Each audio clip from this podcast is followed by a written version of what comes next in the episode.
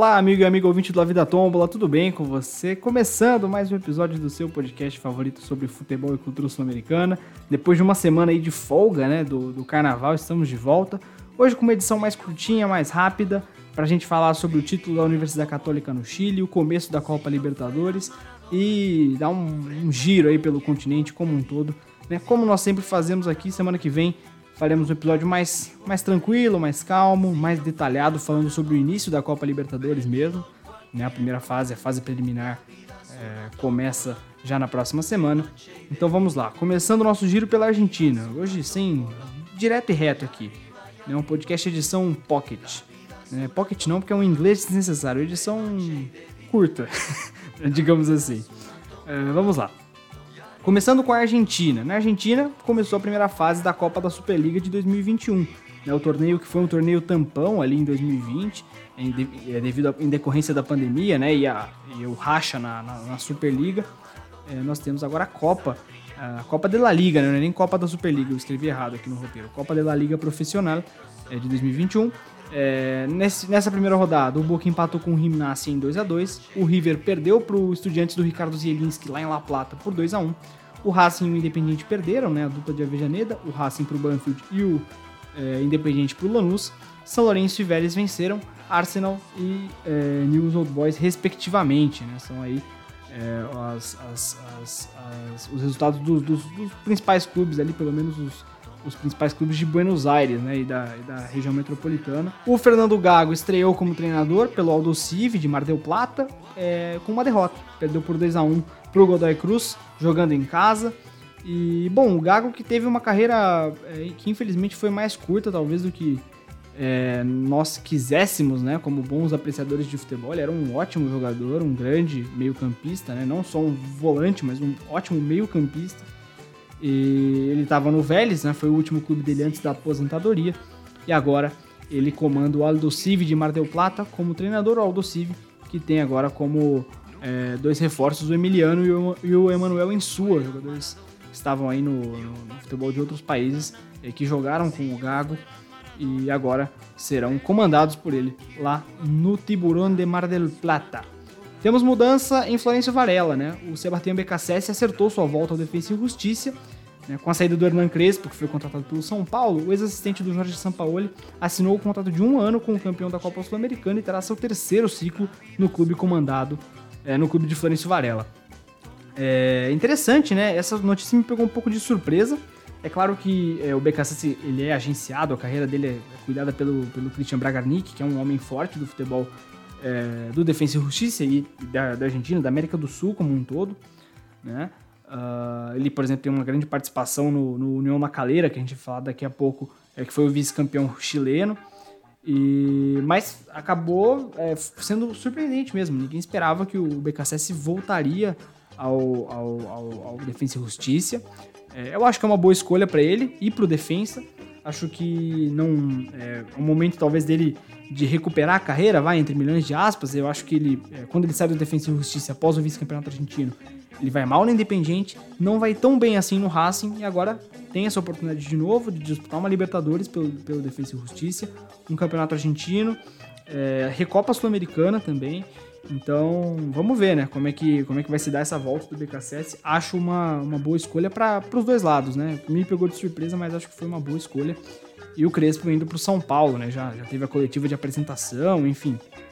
Uma, uma experiência interessante aqui de um bom treinador, um promissor treinador no futebol brasileiro. É... E agora a gente vai falar de um tema um pouco mais sério, né? Não que os outros não fossem sérios, mas é, no dia 6 de fevereiro morreu o Santiago Morro Garcia. Né? Ele, na verdade, ele foi encontrado morto no dia 6 é, em seu apartamento em Mendoza. Ele que era ídolo do, do Godoy Cruz e vinha sofrendo com a depressão já há algum tempo. E após testar positivo para a Covid, ele estava em isolamento, né, em seu apartamento, sem contato direto com a sua família. É, além disso, ele já vinha sendo, já vinha treinando separado, né, do elenco profissional. Ele tinha sido afastado pelo presidente do clube, né, do Godoy Cruz. E é, foi muito triste, de verdade, assim. Foi outra notícia que me pegou muito de surpresa, só que essa é uma surpresa, surpresa negativa, né? O Morro Garcia é, sempre foi um jogador que eu gostei bastante.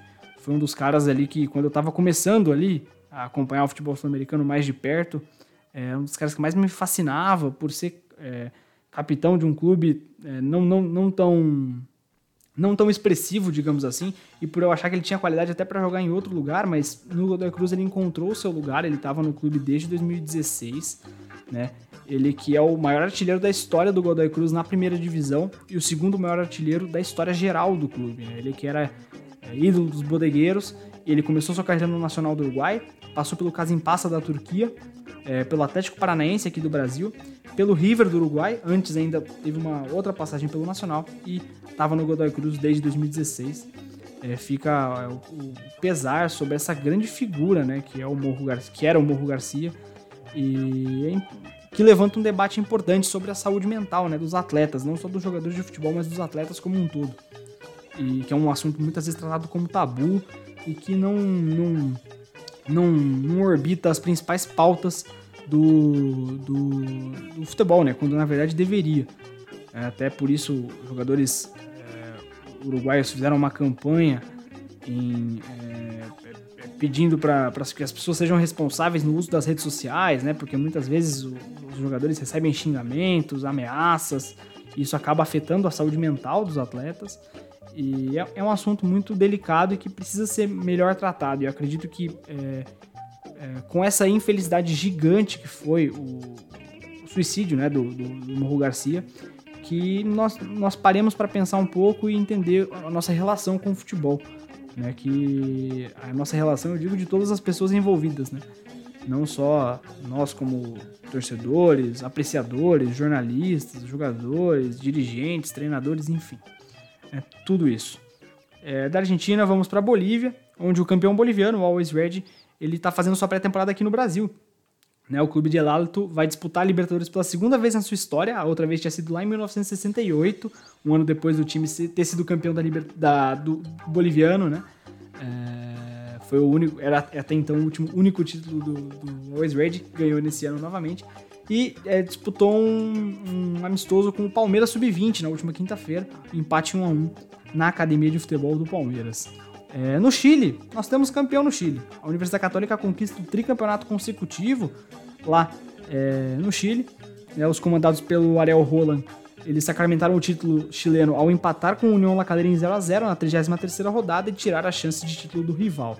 Né, União La Calera, que é o, o time comandado pelo Juan Pablo Voivoda, que tem também um, um, um, aporte ali do, do Christian Bragarnik e que fez uma grande campanha, a melhor campanha da sua história, sem dúvida nenhuma, e foi vice-campeão chileno. Né? Uh, mesmo com o título, o Ariel Roland deixou o clube né, e tem um acerto já encaminhado com o Santos. Agora os cruzados eles buscam por um novo treinador. E o Jorge Almiron, que estava no Elche da Espanha, ele que foi campeão. É, campeão não, ele foi o ele, ele foi muito bem no Lanús, agora eu não lembro que título que ele ganhou com o Lanús, né? Porque quem ganhou a, a Sul-Americana de 2016, se eu não me engano, foi o Barros Esqueloto. E ele foi o vice-campeão da, da, da, da, Libertadores, né? Do, do, quando.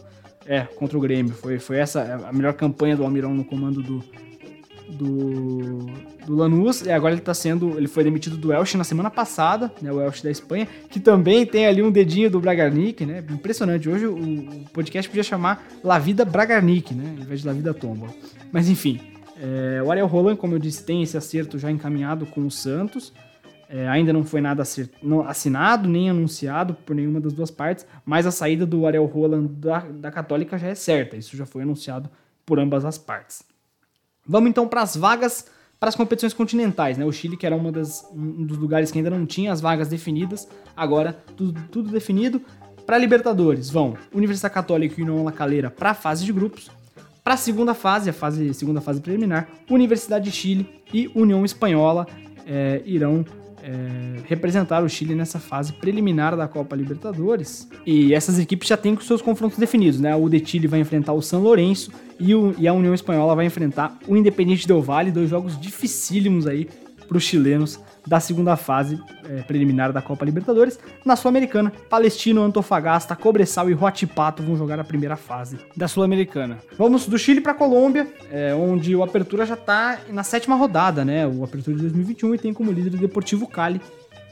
É, e é isso, Colômbia é, já voltou ao futebol, foi um dos primeiros países a, a, a terminar a temporada 20, 2020 é, e começar a temporada 2021 E, então já tá, já, o campeonato já está na sétima rodada, enfim. E o Deportivo Cali fazendo uma, uma campanha interessante aí na, na, liderança. No Equador, a Liga Pro vai se iniciar nesse próximo fim de semana, né? Eu tô gravando no dia 19 de fevereiro. Nesse dia 19 já tem jogo, no dia 20 e no dia 21 de fevereiro também.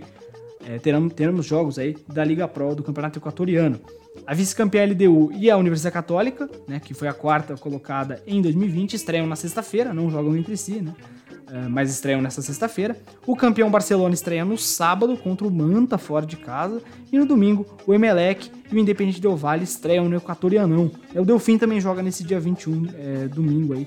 Mas o Delfim, é, enfim, foi, foi apenas o, o, o, nado do Golfinho já praticamente se encerrou, né? Vai ter agora o grande clássico com o Manta na primeira divisão, que subiu para a primeira, né? O Delfim e o Manta são de Manta. E, mas o Delfim não vai jogar Libertadores nessa temporada. Então, deixei eles de fora aqui. É, o Emelec eu coloquei porque é um clube né, mais tradicional, enfim. É, no Paraguai, o Paraguai também já está no sua apertura rolando a todo vapor. Na terceira rodada já e o Guarani é o líder, a equipe comandada aí pelo Gustavo Costas.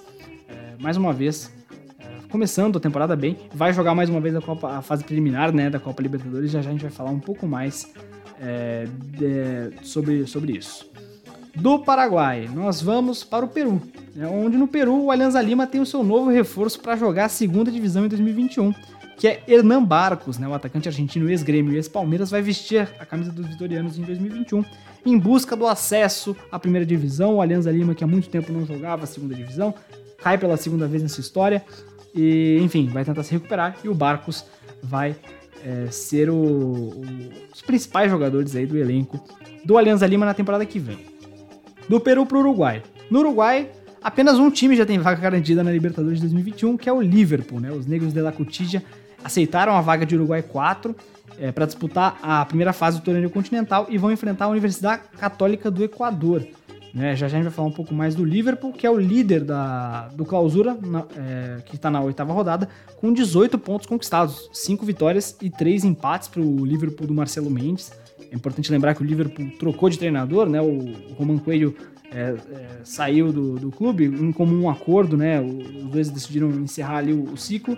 Ele que, vinha, ele que tinha sido o, o, é, o, sucessor do Paulo Pezzolano, que foi campeão do Apertura, do Apertura, do Intermédio no ano passado, e aí o, o, o, o Coelho assumiu, foi campeão da Supercopa em 2020, em cima do Nacional, lá no começo do ano, quando ainda se tinha torcida no estádio, hein? Faz muito tempo isso.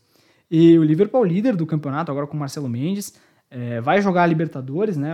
Aceitou ser o Uruguai 4. Na época que aceitou ainda era o quinto colocado, mas agora já é o, o quarto na tabela anual. Que, a tabela anual que está assim no momento. O Nacional lidera com folga, tem 59 pontos, seguido pelo Montevideo City Torque com 50, o Penharol com 49 e o Liverpool também com 49. Para definir o Uruguai 3, a Associação Uruguaia de Futebol vai repetir o processo que definiu o Uruguai 4 de consultar os clubes mais bem colocados na tabela anual, até que alguém aceite a vaga na segunda fase preliminar da Libertadores. No momento, é, de verdade eu não sei quem vai aceitar essa vaga, porque é, tem ali uma, uma, uma ideia entre o Montevideo City Torque, que é o segundo colocado, e o Penharol, que é o terceiro colocado, de que é, vai ser um. É, de, de, que essas duas equipes podem garantir uma vaga direta na fase de grupos da Libertadores, né? Ou como Uruguai 1 ou como Uruguai 2. Como Uruguai 1, acho difícil que alguém tire do Nacional. Mas então vai ficar é, entre. Pode ser que seja Montevideo City Torque ou Penharol, acho muito pouco provável que uma dessas equipes aceite.